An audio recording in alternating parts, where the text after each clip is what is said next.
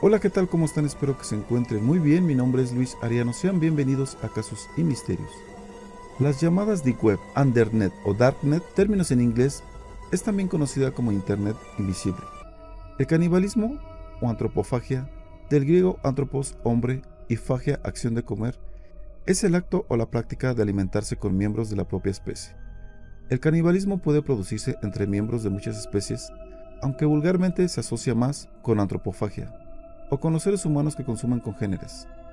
El canibalismo se practicó ampliamente en toda África y fue reportado por los misioneros británicos y belgas desde principios de 1544. Se sabe que los asande de África Central, por ejemplo, se alimentaron de sus enemigos muertos en batallas durante todo el siglo XIX. La antropofagia también está asociada a patologías mentales. Una de las ideas más explotadas por Hollywood es el asesino serial que se come a sus víctimas, como el conocido personaje del Dr. Hannibal Lecter. La investigación llevó a la policía a una red de foros deep web escondida en el canibalismo, Cannibal Café, Caníbales GUI y TortureNet. Estas páginas fueron utilizadas por los caníbales para organizar reuniones y seleccionar a las víctimas a practicar el canibalismo. En estos foros rodó todo, desde fotos y testimonios de caníbales hasta buenas recetas para la preparación de carne humana. Pero lo peor sin duda eran los voluntarios, así es, las personas que habían formado parte de ser comida, literalmente. Algunos, no todos, solo ciertas partes.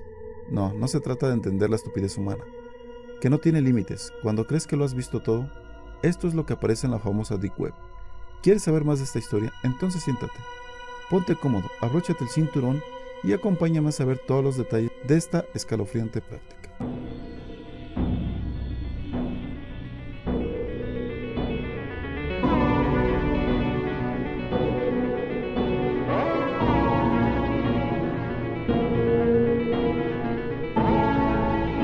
Armin Maywes, Alemania 1 de diciembre de 1961. Era un chico normal en la escuela, algo retraído y apartado de sus compañeros. En su familia vivió las sucesivas separaciones de su madre y al final de su pubertad vivió solo con ella, sometido a una estricta disciplina. Estos antecedentes no son nuevos en la historia de los criminales más famosos del mundo. En su juventud, el caníbal presenció escenas de matanza que podrían haber influenciado su estado psicológico, matanzas de animales, en las que él participaba para darse después el gran banquete. A la edad de 18 años, Armin se muda con su madre a la enorme casa que la familia poseía a las afueras de Rotemburgo. La casa tenía 44 habitaciones y los amigos de Armin la llamaban la Casa de los Espíritus. Posteriormente ingresó en el ejército donde destacó por su disciplina, apoyaba a los subalternos y se llevaba bien con ellos. Se llevaba a su madre con las excursiones de su brigada y pasaba la noche con ella en habitaciones separadas. Tras su servicio en el ejército, trabajó como técnico de computadoras en un centro informático de Kassel. En su trabajo también se le consideraba diligente y eficiente. Entre sus aficiones estaban la lectura de libros de caníbales, muertes y asesinos en serie. Además coleccionaba partes del cuerpo de muñecas que coleccionaba en un cofre para ocultarlas de su madre. La madre falleció en 1999 en la casa de Rothenburg. Tras su muerte, Armin se quedó solo en el mundo y los únicos lazos familiares y sentimentales que mantenía desaparecieron de su vida. A partir de este punto, Maywes inició su carrera criminal por Internet. Fotos de crímenes, accidentes, cuerpos abiertos y otras muchas más fantasías violentas componen el archivo fotográfico de su computadora. Foros como Gourmet o Cannibal Café le proporcionan la plataforma ideal para contar y compartir sus fantasías más profundas. Es aquí donde comienza la nueva doble vida de Armin como el Dr. Jekyll y Mr. Hyde el Mr. Hyde sigue siendo el buen trabajador, buen vecino y ciudadano, que busca a la mujer de su vida, pero el Dr. Jekyll aparece en escena por las noches con sus fantasías caníbales. Así comenzaron sus primeros contactos, primero con un cocinero, ofreció a dos de sus ayudantes para ser degustados. Armin habría tenido la oportunidad de matarlo y devorarlo, sin embargo, ante las dudas de la víctima lo dejó marchar. Mi primera cita fue con un cocinero. Hacíamos una especie de juego de rol en la que simulábamos cómo lo mataba y me lo comía. Muchas veces nos reuníamos en habitaciones de hotel. Incluso hubo uno que quería que pusiera etiquetas en las diferentes piezas de su carne. Escribí los nombres de cada pieza de carne en unos papeles y los sujetaba en cada parte del cuerpo con un alfiler. Eso le excitaba mucho. El banquete solo tenía sentido si la víctima también estaba de acuerdo. En el chat, conoció a Bert Brandes, un ingeniero de Berlín. Bert se declaraba bisexual y su comportamiento sexual no era lo que se puede llamar normal. Violencia y tortura formaban parte de sus rituales sexuales del día a día. Se citaron primero para un fin de semana donde pusieron a prueba sus instintos caníbales. Tras la despedida en la estación Brandes, lo pensó mejor y llamó a Mayways para que lo recogiese. Quería probar otra vez. Tras varias horas de conversación, Brandes quiso que el caníbal le amputase el pene. Córtalo de una vez, dijo la víctima. Con gran cantidad de alcohol y medicamentos, ya no sentía dolor. Por fin, Bert pudo cumplir su sueño, comerse sus propios genitales. Mayweather cortó el pene en dos trozos y los puso en la sartén, aderezándolos con pimienta, sal y ajo. En cuanto a los motivos que llevaron a la víctima a ofrecerse, Armin manifestó que no entendía el sentimiento de felicidad que Bert experimentaba. Mayweather asesinó posteriormente a su víctima en la mesa de descuartizar y grabó todo en cámara de video. Tras la muerte de mi madre, yo había indagado en páginas web que tenían que ver con la muerte. Y en esa época, en cierta manera por casualidad, había entrado en sitios web sobre canibalismo, en salas de chat sobre canibalismo. Las estudié a fondo y creí que eran pura fantasía. Pero no se puede ni imaginar la cantidad de anuncios que había. Había gente que se ofrecía para ser comida, gente que buscaba a otras personas que quisieran comerles. Descuartizó el cuerpo y conservó la carne, donde relató cómo lo hizo. Gritó muy fuerte, pero solo durante 20 o 30 segundos. Dijo que veía parchones negros y luego se sentó. Llegó un momento en que se sentó y dijo que no sentía más dolor. Me dijo que lo cortaran dos. Lo hice y lo llevé a la cocina.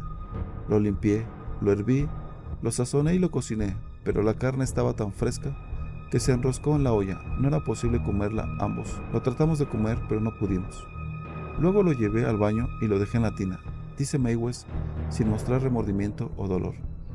Para los expertos, esto es lo que se conoce como canibalismo sexual, pues Mayweather lo hizo con el deseo de obtener placer sexual después de matarlo con una puñalada en la garganta.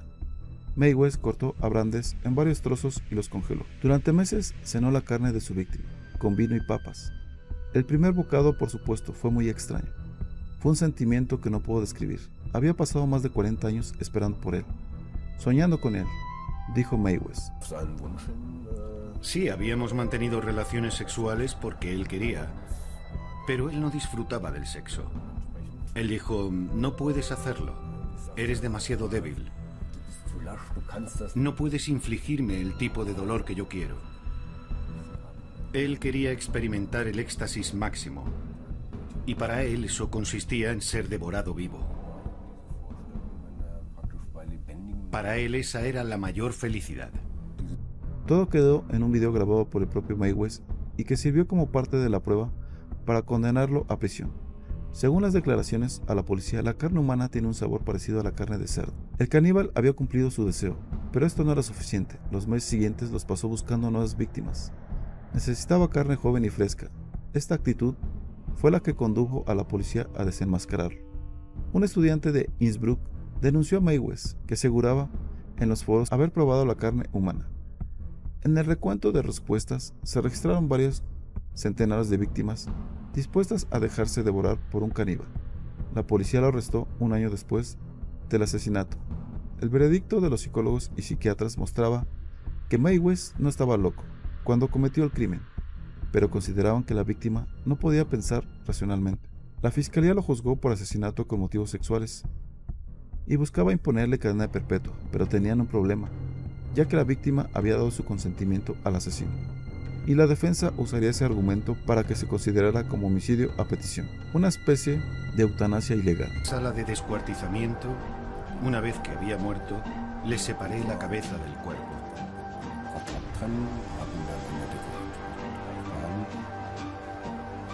Le colgué del techo. Después le quité los órganos y le corté por la mitad. Vertí agua caliente sobre las dos partes del cuerpo y las lavé. Lo que llevaría a una sentencia de entre seis meses y cinco años, anulando la consideración de que fue asesinato. Según el profesor Arthur Kreuser del Instituto de Criminología de la Universidad de Gießen, el caso podría marcar un hit en la historia judicial. Es un asesinato convenido por víctima y asesino. No creo que pueda considerarse como el peor caso de asesinato premeditado, matizó el profesor. El abogado de Mayweather citó como una carta favorable que Armin dejó libres a cuatro personas que se habían ofrecido voluntarias para el sacrificio, por las dudas que mostraban. Su víctima dio el pleno consentimiento antes de que Armin la matase. El caso de Armin Mayweather conmovió a todo el mundo por su crueldad, sobre todo por la popularidad que le dieron los medios de comunicación. Pero el fallo judicial se enfrentaba a problemas para condenar justamente al acusado después, en 2002 y luego de una intensa investigación que dio con huesos y órganos humanos en el jardín, May West fue condenado a prisión en Alemania, a cadena perpetua, donde lo dejan salir de paseo disfrazado con un sombrero y gafas de sol ocultándose de los extraños que lo identifican acompañado de dos agentes. El primer mordisco fue por supuesto algo extraño. Fue una sensación que realmente no puedo describir. Había pasado más de 40 años o 30 años deseando que llegara este momento, soñando con ello.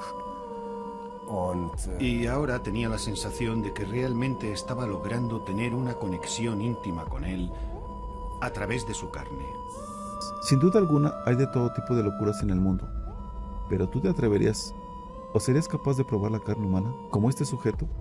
Tan solo de imaginarlo se me revuelve el estómago. Pero dime tú qué piensas de todo esto. Me gustaría saber tu opinión. Ya sabes que si deseas hacerlo, puedes dejar tu comentario. Si este video te gustó, dale like, manita pulgar arriba. Compártelo con tus amigos y en tus redes sociales. Eso me ayudaría mucho a seguir trayendo este tipo de historias. Para todos ustedes, si no te has suscrito al canal, te invito a que lo hagas, activando la campanita de notificaciones para que YouTube te avise cada que subo un video nuevo. Y no te pierdas ningún caso como este. Recuerda que cada semana subo videos nuevos. También quiero decirte que si deseas enviarme tu historia o tu relato para que pueda ser publicado, puedes hacerlo al correo que se encuentra en la descripción. Y bueno, por mi parte ha sido todo. Les mando un fuerte abrazo. Nos vemos en un próximo video. Esto fue Casos y Misterios.